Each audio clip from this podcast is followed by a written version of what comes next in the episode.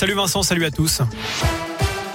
Et à la une, neuvième jour de guerre en Ukraine, le président Zelensky réclame plus de sanctions et appelle les Russes à descendre dans la rue, alors que l'armée russe a pris le contrôle de la centrale de Zaporia, la plus grande d'Europe, après des bombardements cette nuit, ce qui a provoqué un incendie.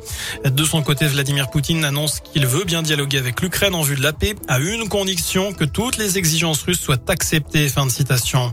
Par ailleurs, notez que la France annonce que les poids lourds qui transportent de l'aide humanitaire pour l'Ukraine vont être autorisés à circuler les deux prochains week-ends.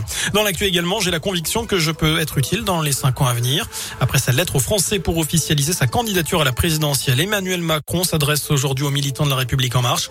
D'après plusieurs médias, le chef de l'État s'exprime à nouveau ce soir avec un message sur les réseaux sociaux.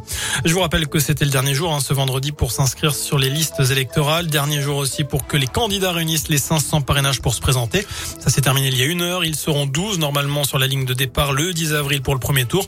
Philippe Poutou affirme avoir réuni assez de parrainages. Chez nous, la drôle de découverte des policiers clermontois lors d'un simple contrôle hier. En procédant à la palpation d'un individu, un des fonctionnaires a découvert un serpent caché sur lui. Un python d'après la police qui n'a pas verbalisé euh, l'individu puisqu'il a pu justifier légalement de la détention de l'animal. Vous retrouvez la photo sur radioscoop.com. On passe au sport du rugby pour commencer. Morgan Parra élu joueur du mois de février.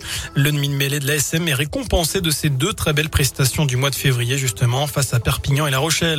En foot, la 27e journée de Ligue 1. Lyon est à Lorient ce soir à 21h. Dimanche, saint recevra Metz à 13h et puis Clermont. Nos Clermontois iront jouer chez le champion de France Lillois à 17h05. Enfin, c'est ce soir que TF1 diffuse le concert des Enfoirés, une grande collecte des restos du cœur organisée tout le week-end dans les magasins. Les CD et DVD du spectacle seront dispo dès demain. Chaque vente permet de financer 17 repas. Voilà pour l'essentiel de l'actu sur Radio Scoop. Je n'ai plus qu'à vous souhaiter une très bonne soirée et un très bon week-end. Merci beaucoup, Sébastien.